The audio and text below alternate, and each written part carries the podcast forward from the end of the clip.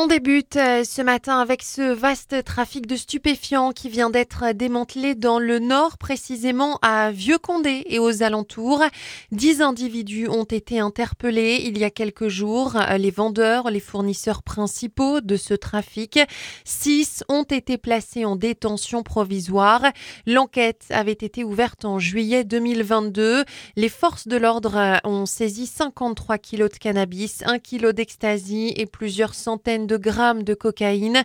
De l'argent et des biens ont également été saisis pour une valeur de 192 000 euros. La vigilance orange pour les vents violents a été levée cette nuit pour le nord et le Pas-de-Calais avec euh, des dégâts matériels hein, hier dans notre région dû à la tempête Louis. Des arbres déracinés tombés sur les chaussées. Les fortes pluies ont également fait monter le niveau de l'eau, par exemple dans la Vénois.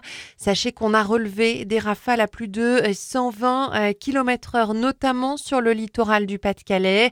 Hier en fin de journée, 7000 personnes étaient privées d'électricité dans le Nord et le Pas-de-Calais. Au total, 90 000 foyers se sont retrouvés sans courant hier soir sur une moitié nord de la France.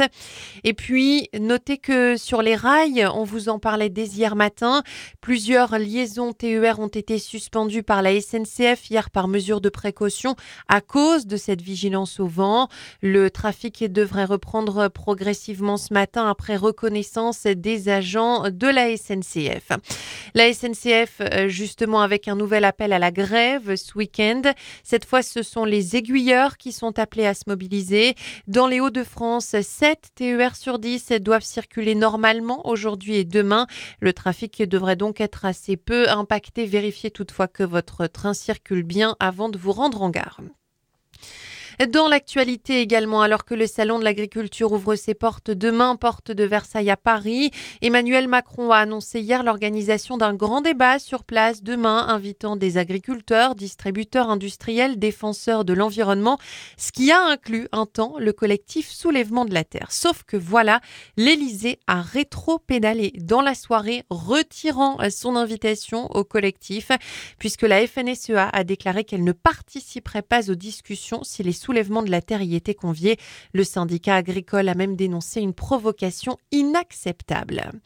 On passe maintenant au football et en Ligue Europa. Les Lensois ont été éliminés hier en 16e de finale après leur défaite face à Fribourg en prolongation 3 à 2. En Ligue 1, on joue ce week-end la 23e journée. Lens, justement, va accueillir Monaco dimanche. Le LOSC, de son côté, se déplacera à Toulouse demain après-midi. Et puis, pour être complet en matière de football, il y a du foot féminin ce soir avec les demi-finales de la Ligue des Nations pour les Françaises qui vont affronter l'Allemagne. Coup d'envoi à 21h.